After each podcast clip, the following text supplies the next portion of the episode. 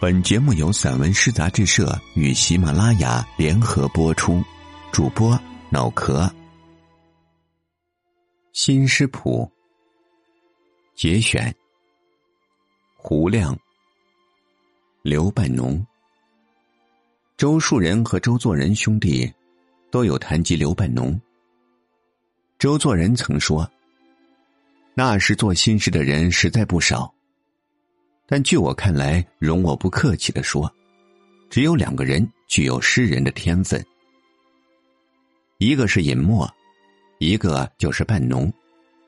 所谓那时，是指一九一九年前后。一九二零年二月七日，刘半农赴伦敦大学，妻子朱慧、女儿小慧随行。八月六日，诗人将小慧的话直接记录成散文诗。雨，妈，我要睡了。你就关上窗，不要让雨来打湿了我们的床。你就把我的小雨衣借给雨，不要让雨打湿了雨的衣裳。堪称吴国最早且最好的白话儿童诗。是年三月十五日，诗人一家来到英国，那时女性第三人称，还用他。某个小范围则用一。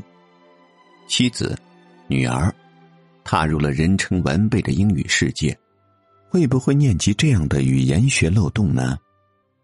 六月六日，诗人写出“他”字问题，将此前与周作人私聊过的一个问题上升为一个公开的语言学提案，应该创造一个字“他”，作为女性第三人称。诗人的语言区分不开帝国和共和国，区分不开他和他。西斯林接着说：“这需要修复。所有革命中最小的，但最重要的一次。八月一日，朱慧产下一对龙凤胎，一个叫玉伦，一个叫玉墩。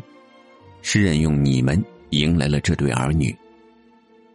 当他转头看向妻子。”就用它来代指儿子，用它来代指女儿。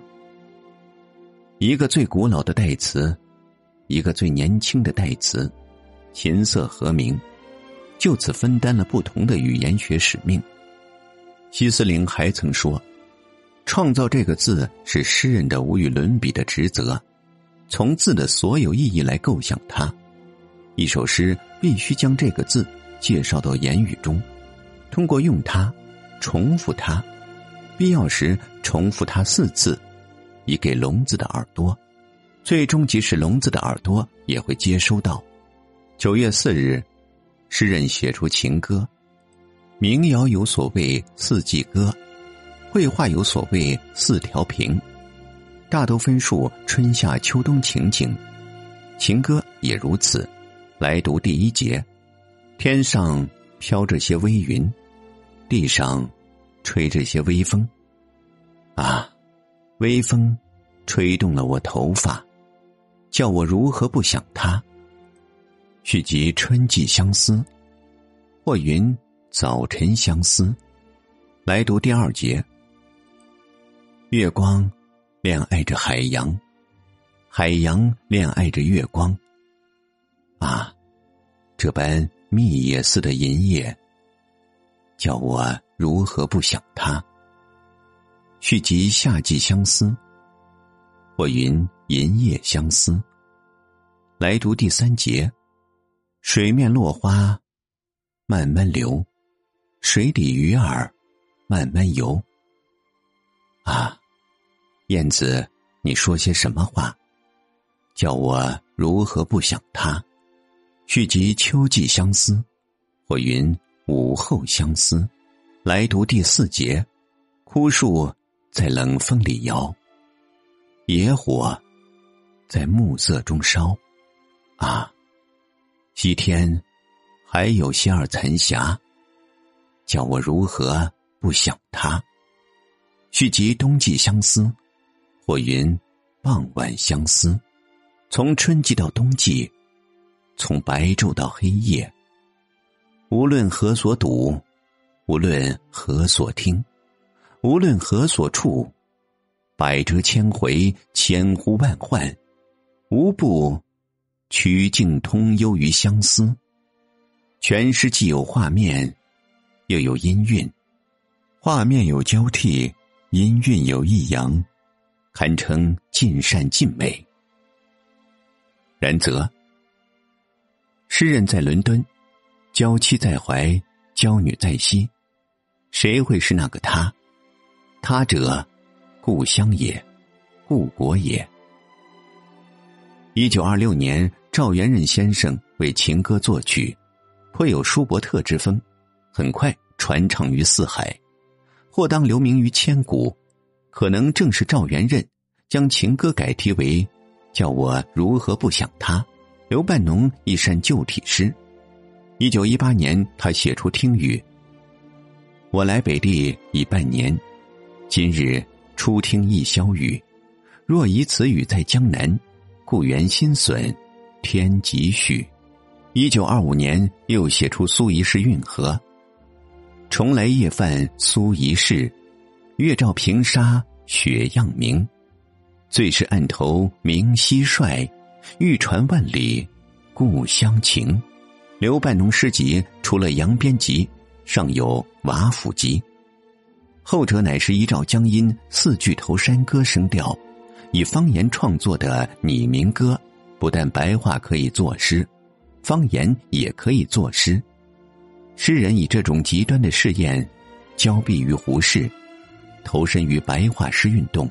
被赵景深先生称为“中国罗伯特·彭斯”，诗人曾编成初期白话诗稿，附子于一九三二年，却没有收入自己的任何作品集。他的胸襟磊落如此。前面提到的周树人，也就是鲁迅曾说：“刘半农是新青年里的一个战士，他活泼勇敢，很打了几次大仗。”须知。刘半农早年只读过中学，却于一九一二年扬名上海，一九一七年执教北大，一九一八年参与成立小说研究所，收集歌谣。一九一九年参与倡用新式标点符号，一九二零年命名鸳鸯蝴蝶派，进入伦敦大学攻读实验语言学，专门指导李大钊。编排北大图书馆新目录，一九二一年转入巴黎大学，向蔡元培提出创设中国语音学实验室的计划书。一九二四年出版《四声实验录》，一九三二年出版《中国文法讲话》和《中国俗曲总目稿》，所译《猫探》《黑尖金》《欧陆纵横秘史》，所集所教所印和典。西游补，太平天国有趣文体，林林总总，大都风行士林，甚而惠泽学界。一九三四年，诗人为绘制中国方言地图，亲赴绥远，魂断塞北，诚可谓以身殉学者也。郭沫若，郭沫若的第二部诗集《星空》。出版于一九二三年。诗人曾在卷首引来康德的名言：“有两样东西，我思索的回数愈多，时间愈久，他们充盈我以遇见刻刻长新、刻刻长赠的惊异与严肃之感。那便是我头上的星空和心中的道德律。如果说，头上的星空意味着神的秩序。”外在的秩序，那么心中的道德律，意味着新的秩序，内在的秩序。然则对这两种秩序，郭沫若却似乎并无敬畏。他的第一部诗集《女神》出版于一九二一年，或可视为对头顶的星空的冒犯。第三部诗集《平》出版于一九二七年。或可视为对心中的道德律的冒犯。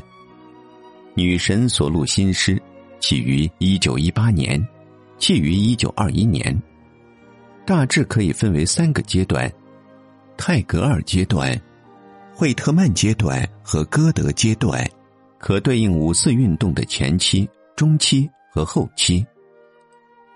该书呈现了狂飙主义的萌动、勃发和低回，其最高价值则在狂飙主义的勃发。我虽然不曾自比过歌德，诗人曾说，但我委实自比过屈原。屈原是个什么情况呢？先读其乡垒，我知道你的心中本有无量的涌泉，想同江河一样自由流泻。我知道你的心中本有无垠的潜热，想同火山一样任意飞腾。这是女婿说给屈原的知心话。当然，这个屈原正是郭沫若的化身。再来读天狗。我是一条天狗呀，我把月来吞了，我把日来吞了，我把一切的星球来吞了，我把全宇宙来吞了。此之谓对头顶的星空的冒犯，当然，也不妨解读为对旧秩序的冒犯，还可参读立在地球边上放号、陈安和凤凰涅盘。狂飙主义的极致就是玉石俱焚。接着读天狗，我剥我的皮，我食我的肉，我吸我的血，我捏我的心肝。我在我神经上飞跑，我在我脊髓上飞跑，我在我脑筋上飞跑。这样的生理学排比，这样的夸口，这样的任性，这样的失控，这样的装疯，这样的寒热病，读来令人忍俊不禁。今天或已很难求得诗人所谓震动数相同，或燃烧点相等的读者。然而，谁也不能否认。单就新诗而言，早在二十年代初期，郭沫若就是最凶猛的一个先锋派；正如二十年代中期，鲁迅先生亦是最凶猛的一个先锋派。郭沫若单凭一部《女神》，就好比一部巨人传，已然呈现出丰富而复杂的若干形象。如果启用政治史解读，他是一个嗅觉灵敏的革命者；如果启用思想史解读，他是一个莽撞的启蒙者，如果启用文学史解读，他是一个从头心到脚的利益者。诗人响应了马克思主义、列宁和日本左派思想，滋生了零传统自觉。活伦带来了泛神论，他用古语集来的一副对联：“内圣外王一体，上天下地同流。”可以直接诠释这个术语，而不必引来他曾提及的三个泛神论者，以及战国的庄子、荷兰的斯宾诺莎和印度的加皮尔。综上可知，天狗或女神的意义在于，从文体的角度讲，首次创造了真正的新诗，一种自由、开放、错落、富沓和华丽的新诗。从主体的角度讲，首次创造了真正的新我，一个暴躁、凌厉、张扬、冲动和狂热的心我，来读女神之再生。姊妹们，新造的葡萄酒浆，不能盛在那旧了的皮囊，为容受你们的心，去创造个新鲜的太阳。也许郭沫若早年的旧句：“神州是我，我神州。”已将个人之心我等于中国之心我，来读凤凰涅槃。我们更生了，我们更生了，一切的一更生了，一切的一切更生了。我们便是他，他们便是我。我中也有你，你中也有我，我便是你。你便是我，我便是黄，凤便是火，翱翔，翱翔，欢唱，欢唱。单从诗的而非五四运动的角度来看，也许卢中梅和叶布十里松原比前引作品都重要。这且按下不表，却说江涛先生论女神，认定此书既是新诗合法性起点，又是生活构想和自我构想的指南，似乎已在很大范围内成为一个共识。女神的压轴诗以及西湖记游，就像是预告了平平所录新诗起于一九二五年二月十八日，弃于三月三十日，大致也能分为三个阶段。判信阶段、收信阶段、阅信阶段，可对应西湖情史的前期、中期和后期。该书呈现了洛丽塔情节的萌动、勃发和低回，其最高价值则在洛丽塔情节的低回。那时纳博科夫正在柏林，还要等三十年，他才会在巴黎出版小说《洛丽塔》。郭沫若的《洛丽塔》。乃是一个女学生，他们的足迹便于放鹤亭、鲍普卢、宝书山、宝书塔、白云庵、孤山及灵峰，因而杭州和西湖，也便相当于歌德的塞森海姆。在此以前，诗人先娶张琼华，后乱佐藤父子；在此以后，诗人再娶余立群，平乃是祖师。献诗而外，正文有四十二首。来读献诗，我爱兰也爱蔷薇，我爱诗也爱图画，我如今又爱了梅花，我于心有何惧怕？此之谓对心中的道德律的冒犯，当然，也不妨解读为对旧道德的冒犯。故事的结局充满了反讽，这个女学生。反而执意于对旧道德的盲从，来读第四十二首。诗人引用了他的来信，我今后是已经矢志独身，这是我对你唯一的仇报。你说，这不是害苦了人吗？诗人还曾撰有书信体中篇小说《落叶》，互文于平。两者都有受到日本私小说的影响。只不过前者采用了少女视角，后者采用了中年男性视角，评之价值仅次于女神。两者都掩饰了歌德的名言：“永恒之女性，领导我们走。”